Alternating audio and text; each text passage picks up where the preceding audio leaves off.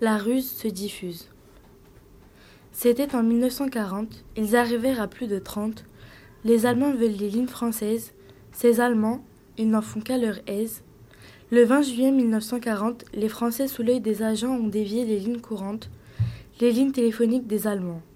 Il a dévié les lignes, Keller, les lignes des Allemands vers les Français, sans remarque ni commentaire.